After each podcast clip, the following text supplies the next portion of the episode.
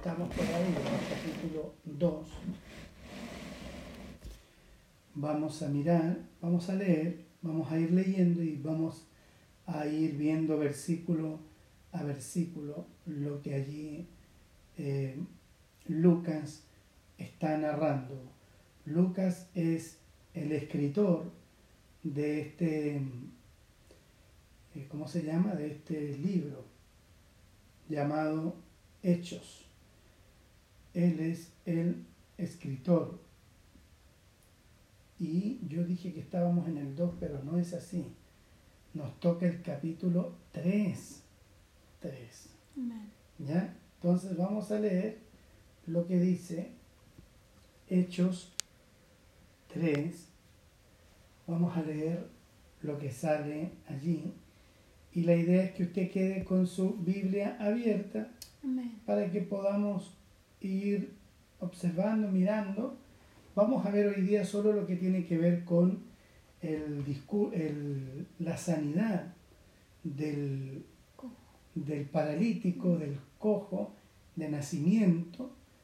Em, vamos a ver eso, pero creo, creo que eh, este, esta narración de este milagro tiene como objetivo la preparación para lo que viene a continuación, que es el discurso de Pedro o la predicación de Pedro nuevamente frente a miles de personas. Vamos a leer entonces lo que dice eh, Juan, perdón, Hechos capítulo 3, en el versículo 1, dice, Cierto día Pedro y Juan subían al templo a la hora novena, la hora de la oración, y había un hombre cojo desde su nacimiento, al que llevaban y ponían diariamente a la puerta del templo llamada la Hermosa, para que pidiera limosna a los que entraban en el templo. Este, viendo a Pedro y a Juan que iban a entrar al templo, les pidió o les pedía limosna. Entonces Pedro, junto con Juan, fijando su vista en él, le dijo, míranos. Él los miró, los miró atentamente, esperando recibir algo de ellos. Pero Pedro le dijo, no tengo plata ni oro, pero lo que tengo te doy. En el nombre de Jesucristo el Nazareno, anda. Y tomándolo de la mano derecha, lo levantó. Al instante sus pies y tobillos cobraron fuerza y de un salto se puso en pie y andaba entró al templo con ellos caminando, saltando y alabando a Dios. Todo el pueblo lo vio andar y alabar a Dios y reconocieron que era el mismo que se sentaba a la puerta del templo, la hermosa, a pedir limosna. Y se llenaron de asombro y admiración por lo que había sucedido. Este es un, este es un párrafo bastante conocido. De hecho, hay algunas canciones que, o himnos que se han hecho justamente desde esta, de esta narrativa. Eh, como dije, creo que Lucas tiene como intención aquí algunas cosas al narrar este, este evento, este milagro o este portento em, a través de los apóstoles. Em, dice el texto que en primer, lugar, en primer lugar dice que ellos subían al templo a la hora novena, la de la oración. La hora novena es las tres de la tarde, el, donde se ofrecía el sacrificio vespertino y allí también se em, participaba de oraciones. El pueblo judío acudía al templo, aunque creo que en el caso de los discípulos, quienes, de quienes sabemos, por lo que Lucas ha dicho anteriormente, dice que cada día en el templo, por las casas, ¿se acuerdan? Se reunían, partían el pan, oraban, aprendían. Entonces creo que los discípulos o la gran cantidad de discípulos que ya está viendo a esta altura em, en la iglesia, eh, el mejor lugar más amplio para poder eh, congregarse es justamente allí. Entonces creo que los discípulos em, se reunían, eh, se buscaban y juntos, lo que era la, podríamos llamarlo así, lo que era la iglesia, eh, se buscaban y se reunían en algún sector del templo y aprovechaban ellos de también orar, participar de las oraciones, en este caso al Señor. Esto acontecía a las 3 de la tarde. Luego Lucas nos eh, introduce en el relato del milagro mismo. Nos eh, dice qué hora fue, en qué momento, en qué circunstancias y luego nos comienza a relatar. Como médico, eso tenemos que poner mucha atención, porque Lucas eh, menciona algunos detalles como médico, él, que a él le han llamado la atención y que quiere dejarlos muy bien eh, escritos para que aquella persona quien le está escribiendo su libro de los hechos pueda observar, pueda mirar y darse cuenta la magnitud del evento, la magnitud del milagro. Lucas dice que había un hombre y luego menciona y resalta inmediatamente cojo desde su nacimiento. Es un hombre que ha estado toda su vida, menciona Lucas, paralítico, no ha dado un paso en toda su vida y siempre ha necesitado de personas que le puedan trasladar o llevar de un lado a otro. Dice Lucas que a este cojo de nacimiento lo llevaban diariamente a una puerta llamada del templo llamada la hermosa. Eh, se le llama la hermosa porque justamente era así, era una puerta que destacaba, era una entrada que destacaba en el templo, no en el templo mismo en sí, sino en todo, en todo el perímetro del templo, donde uno entraba al patio del templo. Esta puerta destacaba justamente, no voy a entrar en esos detalles, pero por ser justamente una puerta muy, muy hermosa, muy de construcción, muy, muy preciosa. Entonces Lucas dice de que a este paralítico de nacimiento lo llevaban diariamente allí con la finalidad de que él pudiera recibir o tener algún ingreso. Pudiera pedir limosna y de esa limosna poder vivir o quizás, no lo sabemos, podemos especular, ayudar en su hogar, quizás a sus padres todavía vivos, pero lo ponían allí para que em, pidiera dinero. Y esto era algo habitual, esto fue por muchos, por muchos años que este paralítico era puesto allí. Y diariamente él recibía seguramente recursos. Por muchos años, lo que en el fondo también Lucas quiere destacar es que por mucho tiempo lo ponían en ese lugar, era continuamente llevado. ¿Y cómo sabemos que era por mucho tiempo? Por lo que sucede después, porque eh, era este paralítico era o llegó a ser alguien bastante conocido, muy conocido, al punto de que cuando después sucede el milagro, la gente dice, ¿y no es este el que ponen ahí en la, en la puerta? Eh, por mucho tiempo este hombre estuvo allí, postrado, dejado allí, para poder recibir algún recurso. Pero ese día en especial habría de ser un día distinto y diferente en su vida. Era algo aquí, vemos que este paralítico no imaginaba, no pensó jamás que ese día, que ese día algo sucedería, algo pasaría con él. Estamos, estamos en un día para él que ha de ser inolvidable, un día de milagro, un día donde la gracia del Señor, el favor de Dios, le alcanzaría.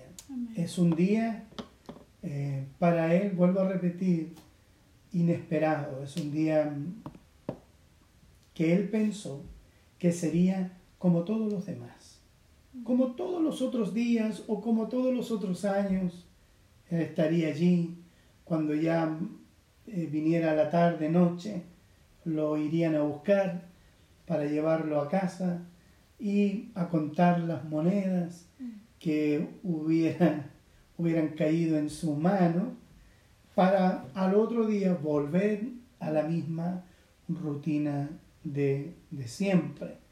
Pero ese día, vuelvo a repetir, eh, era un día y sería un día muy, muy especial. Pedro y Juan, apóstoles del Señor, seguramente van rápido para encontrarse en el templo con otros hermanos, otros creyentes, otros cristianos, para justamente participar de la oración. Y como Pedro y Juan ahora son guiados, manejados, conducidos por el Espíritu Santo, entonces ese día también para Pedro y Juan sería un día también eh, especial, especial. Em, creo que el Espíritu aquí va em, haciendo, va obrando lo que Él quiere obrar, pero siempre con una finalidad. El Espíritu Santo nunca obra porque sí, sino que siempre hay una finalidad, siempre hay un propósito. No sé, probablemente no, Pedro y Juan no sabían lo que ese día también acontecería y, a lo que, y, y en lo que ese día concluiría, porque vamos a ver más adelante que este día, este día, eh, tuvo, lo vamos a ir viendo, pero este día tuvo tres ingredientes, tres ingredientes. Primero estuvo, me voy a ir adelantando un poco, estuvo la curación de este mm, lisiado el mismo día. Ese día estuvo el discurso de Pedro, lo vamos a ver más adelante, que alcanzó a alrededor de 5.000 personas. Pero también ese día ellos fueron llamados a terreno o comenzó si pudiéramos así decirlo, comenzó la persecución. Comenzaron estos hombres ya a, recibir otro trato de las autoridades. Entonces, en un solo día ocurrieron estas cosas. El milagro, el discurso de Pedro, que vamos a ver eh, seguramente el día jueves, y también vamos a ver el comienzo de la, em, de la de las circunstancias complejas, difíciles, duras para los discípulos y también para la iglesia. Por lo tanto, creo que este día es un día que el Espíritu Santo conoce muy bien y que Pedro y Juan, como son llenos del Espíritu y se dejan guiar y manejar por el Espíritu Santo, entonces creo que este día para ellos también sería un día particularmente especial. Si eso lo pudiéramos eh, aplicar o ir viendo en, nuestras vidas también, eh, esto me parece algo sumamente, sumamente atractivo, porque mm, cuando somos así, cuando somos controlados por el Espíritu Santo, cuando el Espíritu controla nuestras vidas, cuando el Espíritu es quien dispone sobre nuestras vidas, entonces creo firmemente de que nuestro día a día deja de ser un día rutinario, deja de ser un día normal para convertirse en un día lleno de expectativas, en un día lleno de, de pensamientos sobre cosas que ese día pueden suceder. Y eso es cuando, cuando los hombres, los creyentes, los cristianos, somos, somos llenos. Voy a usar esta palabra, somos poseídos, somos completamente controlados por el Espíritu Santo. Cuando Pedro dice, perdón, cuando Pablo dice en el libro de Efesios que no debemos embriagarnos con vino, lo cual lleva al desenfreno. Luego Pablo dice, más bien sean llenos del Espíritu Santo. Y allí Pablo está pidiéndole a los Em, a la iglesia a quien está dirigiendo su carta, de que ellos, así como el vino ejerce control sobre su personalidad y sobre su conducta, así también ellos, ¿verdad? Se llenen, o mejor dicho, no hagan lo, lo, relacionado con el vino, más bien dejen que el Espíritu los llene para que así como el alcohol controla, así también el Espíritu Santo pueda controlar sus vidas. Por lo tanto, cuando hablamos de la llenura del Espíritu Santo, principalmente y a la luz de las escrituras, lo que vemos es esto, control, dominio del Espíritu Santo sobre nuestras mentes, sobre nuestras vidas. Cuando hablamos de la llenura del Espíritu Santo, no estamos hablando como muchas veces lo entendemos nosotros, y lo he dicho en varias oportunidades estos días. Cuando hablamos de llenura o de poder del Espíritu Santo, no estamos hablando de que yo comienzo a comportarme de una manera extraña, de que en el culto yo comienzo a hacer cosas extrañas, de que comienzo a reírme, comienzo a saltar de manera em, brusca, poco habitual, comienzo a hablar en, otros, em, entre comillas, idiomas. Eh, no se trata de eso. Yo estos días, y me llama mucho la atención, cuando por ejemplo en YouTube eh, comienzo a buscar ciertas cosas, pero me llama la atención los títulos que le ponen a esos videos de iglesias porque le ponen poderoso derramamiento del Espíritu Santo o avivamiento del Espíritu Santo. Y me llama tanto la atención el, el título que comienzo a verlos, a observarlos y justamente lo que miro, lo que observo y lo que allí está sucediendo es justamente lo que yo le decía hace un momento. Gente corriendo de un lado, de un lado a otro. Estos días miraba como un, señor, el pastor, ¿verdad? Eh, todo el culto consistía en que él él soplaba sobre la gente y una vez que él soplaba sobre la gente, sobre todo mujeres, que me llamó mucho la atención eso, caían en una especie de trance o de éxtasis, comenzaban a dar vueltas, a girar, caer al piso de manera brusca, em, y todo lo que tenía que ver con avivamiento o derramamiento tiene que ver con ese tipo de cosas. Cuando leo la escritura, cuando leo la palabra del Señor, la verdad es que en las escrituras veo y observo otra cosa. Y cuando vemos a Pedro y a Juan llenos, controlados por el Espíritu Santo, no los estamos viendo con estas características de avivamiento que yo le mencionaba, sino que los, los estamos viendo, como Pablo menciona en el libro de Efesios, siendo controlados, siendo dirigidos por el Espíritu Santo. Y recuerde lo que dije hace un momento, que el Espíritu Santo obra intencionadamente o con propósitos, como llamamos nosotros, y como lo vamos a ver en los versículos em, más adelante. Una vida llena del Espíritu es una vida que el Espíritu controla es una vida que el Espíritu dirige. Por ejemplo, eh, Pedro estaba en la casa de un, de un cierto Simón allá en Jope y, el Espíritu lo mueve a la oración, el Espíritu le habla a Pedro, le dice que van a venir a buscarlo unas personas, que vaya con ellos. Eh, el Espíritu Santo que es omnisciente, que conoce todas las cosas, Él obra con intención. ¿Se acuerda cuando, por ejemplo, el Espíritu le habló a Felipe y le dijo, júntate a ese carro o ve al encuentro de ese carruaje que viene en el camino. Y ahí Felipe tuvo la oportunidad de hablarle a un etíope, ¿verdad? A un ministro de finanzas. Y este hombre ese día eh, se bautizó, recibió al Señor y siguió gozoso su camino.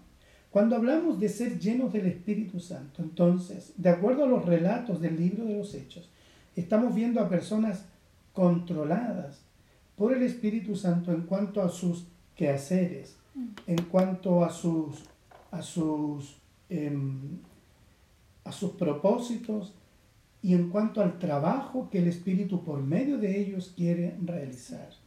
Y eso me encanta porque eso hace que cada día de nuestra vida se convierta, si lo pudiéramos así decir, se convierta en una sorpresa en relación a lo que Dios o el Espíritu Santo quiere hacer en cada uno de nosotros. Amén. Pero ojo, en beneficio y en favor de otros o de su obra. Muchas veces eh, cuando hablamos del Espíritu Santo siempre tiene que ver en términos míos, de lo que a mí me pasa, lo que yo siento, de lo que a mí me sucede. Pero cuando vemos el libro de los Hechos, Siempre vemos al Espíritu Santo obrando a través de personas para el beneficio de personas.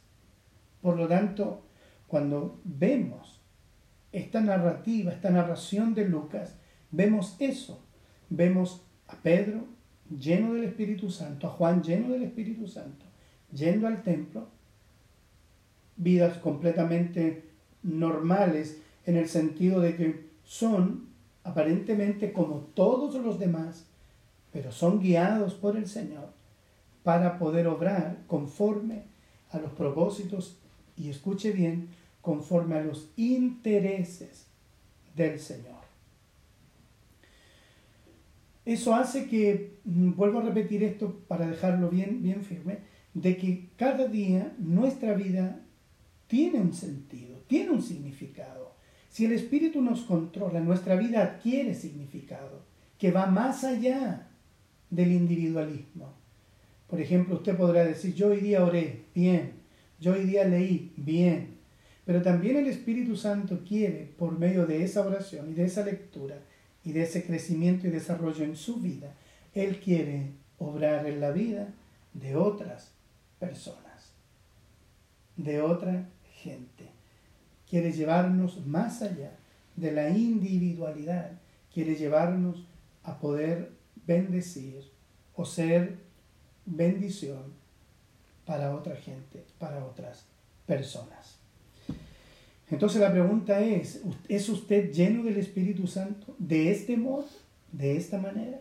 ¿Está usted siendo controlado por el Espíritu Santo al punto que somos sensibles a su dirección?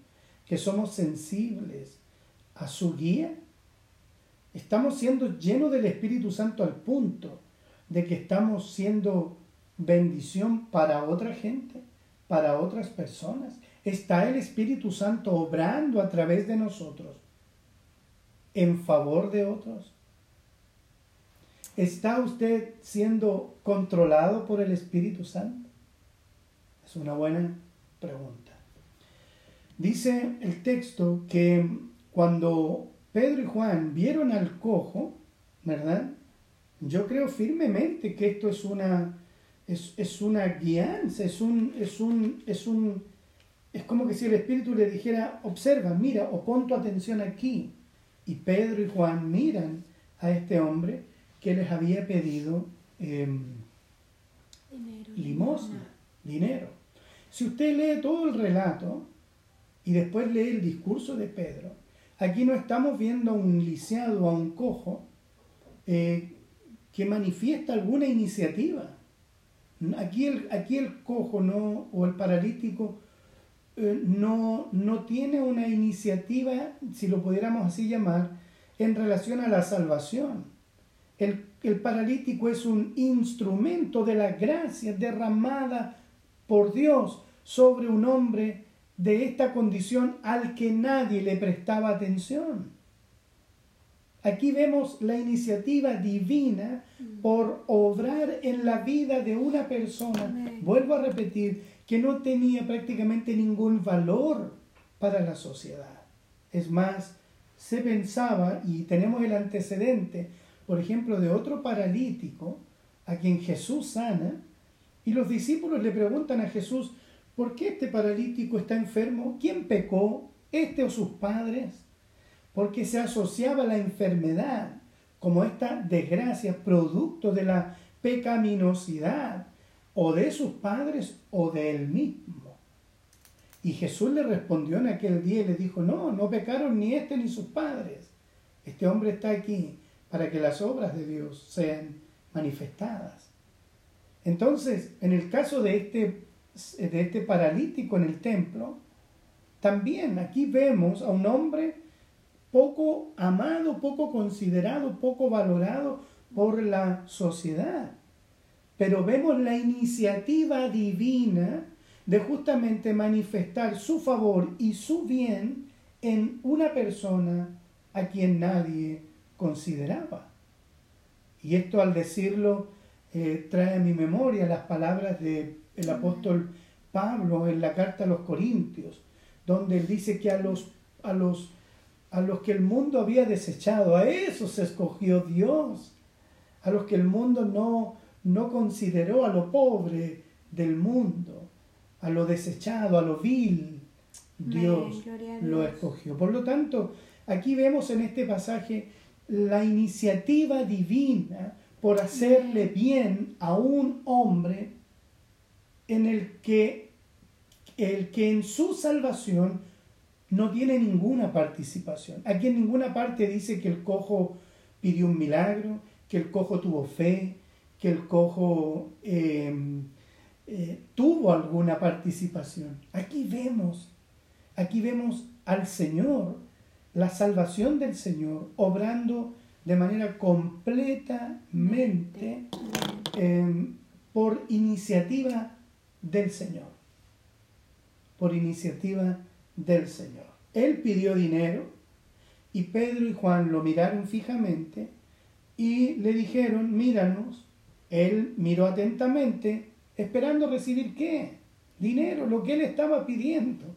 Él estaba pidiendo dinero, por lo tanto, él recibiría en sus pensamientos dinero. Pero aquí algo pasó, como decíamos al principio, algo pasó aquí. Y Pedro y Juan, o Pedro toma la palabra y dice, no tengo plata ni oro, o sea, no, no te puedo dar lo que tú me estás pidiendo, porque no tengo plata ni oro. Pero lo que tengo te doy. En el nombre de Jesucristo, eh, el Nazareno o de Nazaret, como dicen otras versiones, dice, otras versiones dice la Reina Valera, levántate y anda. Esta versión dice, en el nombre de Jesucristo el Nazareno, anda. Y aquí vemos a Pedro obrando con autoridad plena, sin vacilaciones, autoridad plena. Ahora, si usted recuerda, en los versículos anteriores, al final dice que los dice que Dios hacía grandes señales por medio de los apóstoles. Se hicieron o los apóstoles hicieron muchos milagros. Lucas quiere dejar aquí registrado uno, de aquellos milagros que ellos hacían. Se me acaba la batería. Em, entonces, allá en la pieza. Entonces, lo que vemos aquí es a Lucas dejando un antecedente sobre aquellos muchos milagros que los apóstoles hacían. Ahora, em, no tengo plata ni oro, pero lo que tengo te doy. Vuelvo a repetir, o sea, la vida de Pedro y Juan era una vida plena, llena del Espíritu Santo, dirigidos por el Espíritu Santo, y ellos entienden, entienden que ellos son usados por Dios para traer salvación o el bien a la gente. Ahora, es notable que, es notable que Pedro y Juan digan que no tienen dinero, que no tienen ningún recurso, porque en el texto anterior dice de que la gente en aquel tiempo vendía sus propiedades, y más adelante lo vamos a ver, vendían sus propiedades y las repartían o la ponían a los pies de los apóstoles y ellos repartían a las personas según su necesidad. Los que repartían a la gente eran los mismos, em, los mismos apóstoles, eran los que repartían el dinero. Pero aquí vemos a Pedro y a Juan sin ningún peso en sus bolsillos. Ellos, aunque administraban el dinero para las necesidades de la gente, sin embargo ellos, ellos en su, en su vida eh, honesta, piadosa, em, ellos no andan con sus dineros, eh, con sus bolsillos llenos de dinero. Entonces, esto es muy significativo porque, de hecho, cuando Pablo habla acerca de lo que debe ser como característica de un siervo del Señor en el libro de Timoteo, de Tito, por ejemplo, él menciona una característica en relación a que el hombre de Dios no debe ser un hombre amante del dinero, no debe ser una persona que ame el dinero. Y aquí vemos a Pedro y a Juan, no amantes del dinero. Ellos no andan con recursos en sus eh, bolsillos y si los tienen, ellos entienden en ese momento de que lo que el Espíritu Santo quiere obrar en ese paralítico no es una simple limosna, sino que un acto de salvación y de gracia. Entonces es por eso que Pedro, lleno del Espíritu Santo, él dice esto, no tengo plata ni oro, más lo que tengo te doy. Y fíjese que esto es algo muy, muy, muy importante. Por allá por el año 1200 y algo, 1224, 25, nació un hombre llamado, aquí, llamado Tomás, Tomás de Aquino. Y este, este monje, este, este cura, como decimos nosotros, eh, un día él viajó a Roma para hablar, para conocer al Papa en aquel tiempo. Y cuando él fue recibido por el Papa de aquel entonces, el Papa lo llevó a recorrer las instalaciones de Roma y cuando estaba mostrándole también los recursos que la iglesia había adquirido, recuerde que en esos años la iglesia era prácticamente un imperio, y cuando el Papa le estaba mostrando los recursos, entonces el Papa le dice a Tomás de Aquino las siguientes palabras. Le dice, Tomás, ya ves, la iglesia ya no puede decir, no tengo plata ni oro. De manera jactanciosa, arrogante, orgullosa, el Papa le dice, ya ves, Tomás, mira todo lo que la iglesia hoy día tiene. Ya no podemos decir que no tenemos plata ni oro.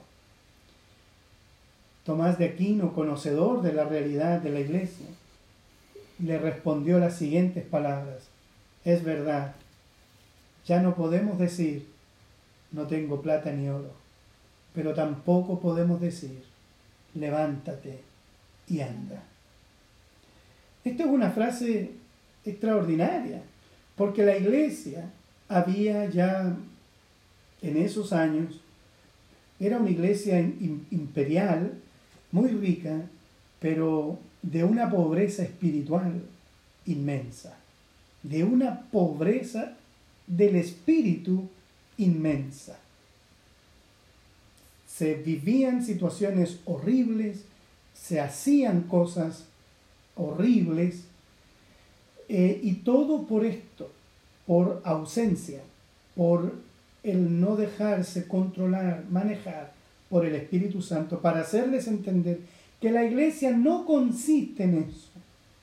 La iglesia no tiene como finalidad primera, no es su propósito tener recursos, obtener recursos, llenarse de recursos. No es esa la finalidad de la iglesia del Señor. La finalidad de la iglesia del Señor siempre es que el Espíritu la dirija, que el Espíritu la lleve. Sea esto eh, em, teniendo un templo pequeño, humilde, sencillo, no teniéndolo, reuniéndose en casas, reuniéndose en lugares no atractivos, sino llamativos. Pero mientras, o aunque eso así suceda, la iglesia llena del Espíritu Santo cumple su función, cumple su objetivo que es traer, ¿verdad? O que es ponerse a disposición del Señor para que a través de ella el Evangelio lleve salvación a quienes no conocen al Señor. Por lo tanto, nunca la finalidad de la iglesia ha sido ser grande en términos económicos, tener grandes ahorros, grandes recursos. ¿Por qué? Porque Pablo lo menciona muy bien. En el libro a Timoteo él dice que raíz de todos los males es el amor al dinero y dice, el cual, dice, codiciando algunos, se han acarreado muchos males y se han apartado de la fe. No digo que una iglesia no puede tener un buen, un buen lugar donde congregarse, no digo que la iglesia no puede usar bien los recursos que mm, obtiene. Lo que trato de decir es que la iglesia no depende de eso, no depende de cuántos recursos tiene, ni la obra de Dios depende de cuántos recursos económicos hay.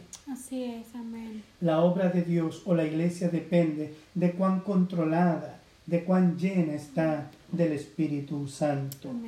Podemos tener un gran templo, pero una iglesia, personas vacías espiritualmente.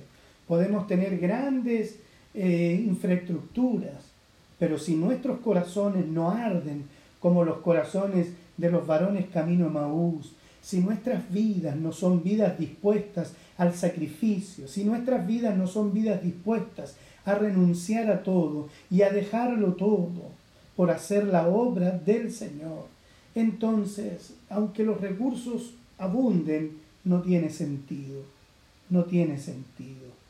El valor de una iglesia, el valor de un creyente, el tesoro es justamente que el Espíritu Santo pueda controlar, manejar, dirigir la vida de esa persona.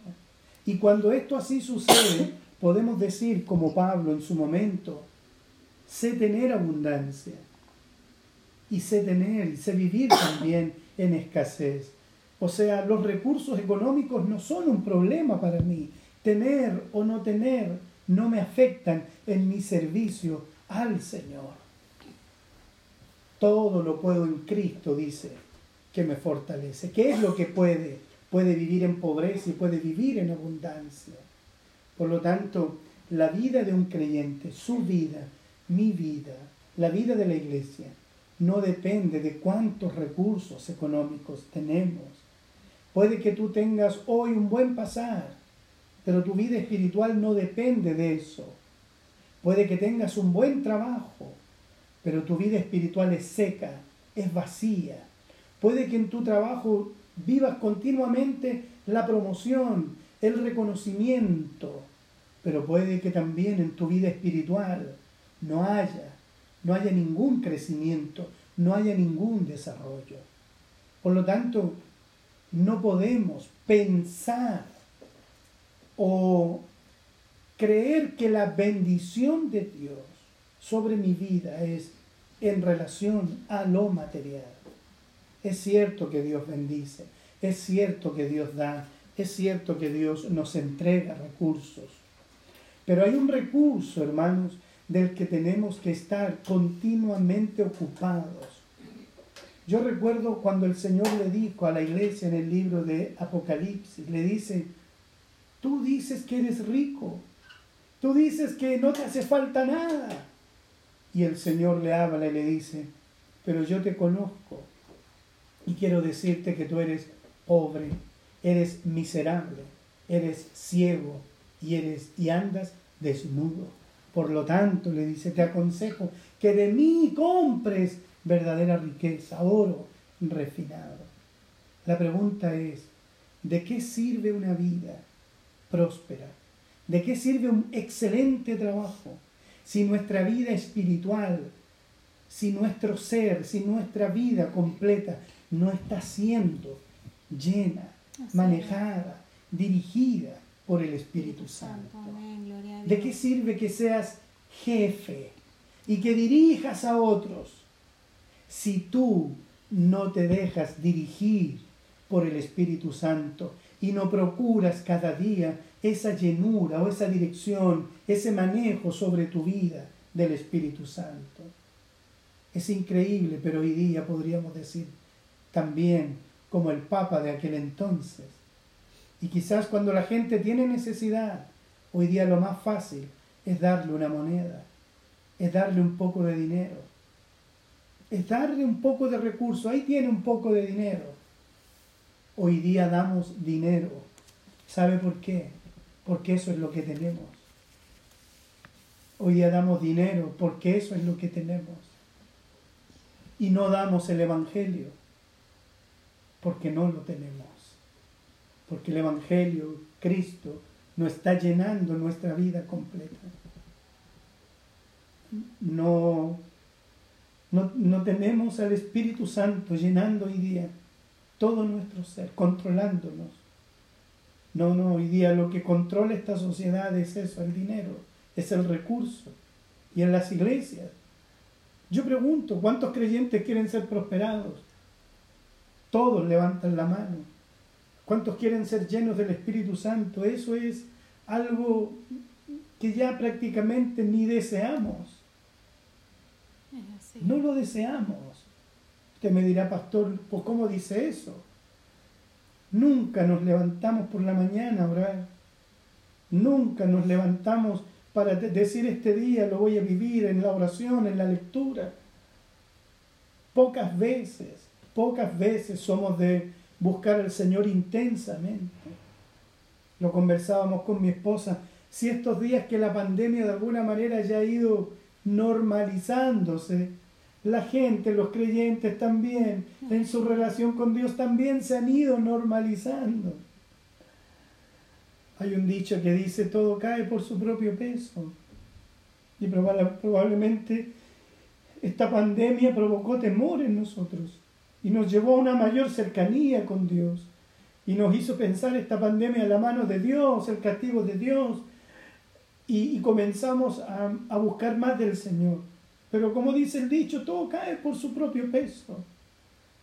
Lo que quiero decir es que si antes de la pandemia no éramos espirituales, no éramos personas apegadas, allegadas al Señor, a las escrituras, a la palabra, una vez que pase la pandemia, todo cae por su propio peso, volveremos a la vida, a la misma vida pre-pandemia.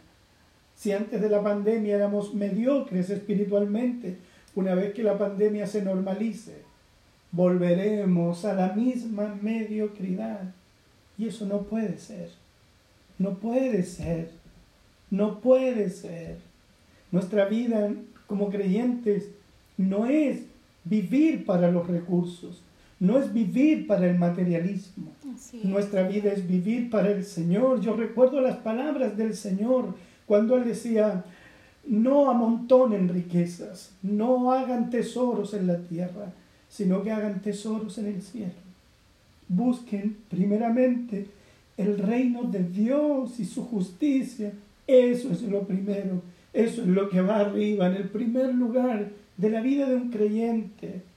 Hay que trabajar, por supuesto. Hay que ser los mejores en el trabajo, por supuesto. Hay que ser responsables y excelentes, proactivos, tener iniciativas, por supuesto, eso se espera de un creyente. Pero sabe que la prioridad de un creyente es su relación con Dios, es su relación con el Espíritu Santo, es su relación con Él, es su corazón cada día abierto para que el Espíritu pueda controlar, llenar nuestros pensamientos, nuestras miradas, nuestras palabras, nuestras acciones, nuestros pasos, nuestro ir y nuestro venir debe ser controlado cada día por el Espíritu Santo. Así es, amén, Señor. Aquí lo que vemos es a Pedro y a Juan diciéndonos, lo que tengo te doy, lo que tenemos te damos. ¿Qué era lo que tenía Pedro y Juan? Tenían a Cristo, el Espíritu Santo llenando sus vidas, el Espíritu Santo controlándoles, tenían una riqueza que es Cristo, que es lo más valioso que existe en el universo. Eso es lo que el Espíritu Santo quiere que nosotros entreguemos. No una moneda simplemente. Que no nos deshagamos de la gente diciendo, ya, toma, aquí, tiene aquí, aquí hay mil pesos, toma, deja de molestarme o no tengo nada más para ti. No, no, nosotros tenemos la obligación de llevar el Evangelio. ¿Y sabes quiénes llevan el Evangelio? Los hombres y mujeres llenos del Espíritu Santo, los que son controlados por el Espíritu. Quien no es controlado por el Espíritu nunca compartirá el Evangelio con amor, compasión y como algo que la gente debe prioritariamente oír y escuchar.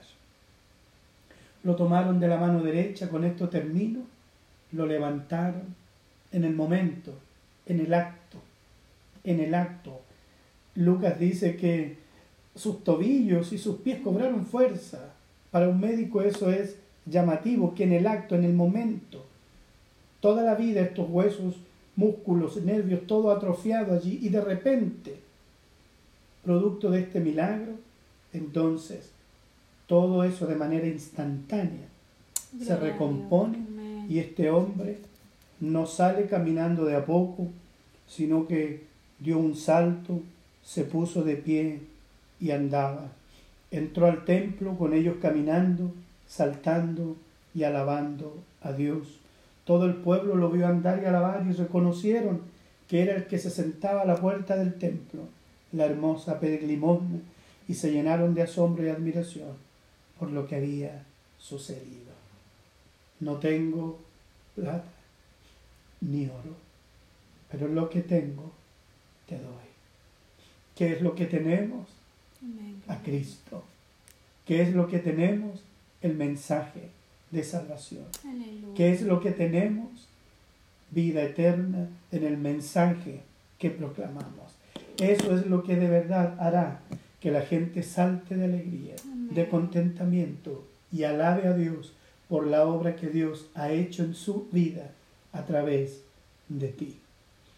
Vamos a ver más adelante, el próximo jueves, cuáles fueron las consecuencias de todo esto que sucedió aquí en la puerta de la hermosa. Termino diciendo o repitiendo que Dios nos quiere llenos del Espíritu no, no tan solo eh, preocupados de nuestra apariencia. Yo a veces observo y hoy día en el mundo hay una, perdón, lo voy a decir así, hay una oda al físico, hay una oda al cuerpo, hay como, como un, un poema al lucir bien, ¿verdad? Hay, hay toda una influencia del mundo en dedicación a eso. Y hoy día más que nunca vemos gimnasios, bueno, esta es una circunstancia, ya se irá normalizando todo, volverán a llenarse los gimnasios. Eh, hay, todo un, hay todo un aparataje por querer lucir bien. O, se hacen disciplinas personales para. Se hacen disciplinas personales y no tengo nada contra eso. Yo a lo que voy a lo siguiente es que invertimos el tiempo necesario para eso.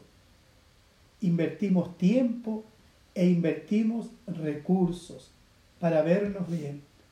No solo para sentirnos bien, saludablemente, obviamente, pero muchas veces invertimos tiempo para eso y no invertimos el mismo tiempo para orar, para leer, para abrir el corazón, pasar tiempo en el Señor, mm. para que el Espíritu pueda controlar y vestir nuestra vida de sus obras.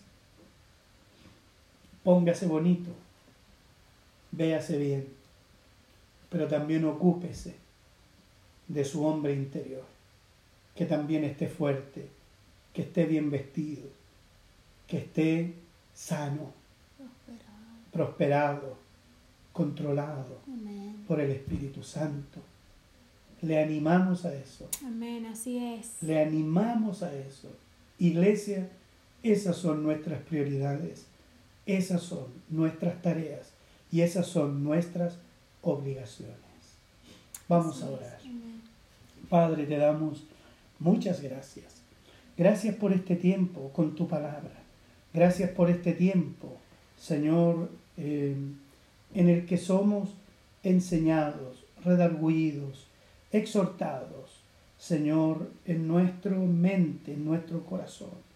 Que esta palabra nos pueda llevar al arrepentimiento, a cambiar de actitud, a cambiar de caminos.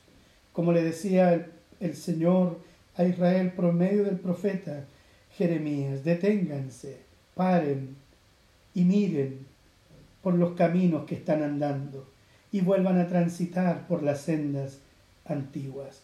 Padre, que tu Espíritu Santo nos lleve a la consideración, al arrepentimiento, para poder, Señor, ser personas guiadas, controladas, dirigidas por el Espíritu Santo, no para un provecho solo personal, sino para también bendición de muchas personas, de muchas familias, de muchos de nuestros compatriotas. Oro para que tu Espíritu Santo provoque el querer y el hacer en cada uno de nosotros a una vida plena, fructífera, llena, controlada por tu Santo Espíritu. Oro en el nombre de Jesús. Amén y amén.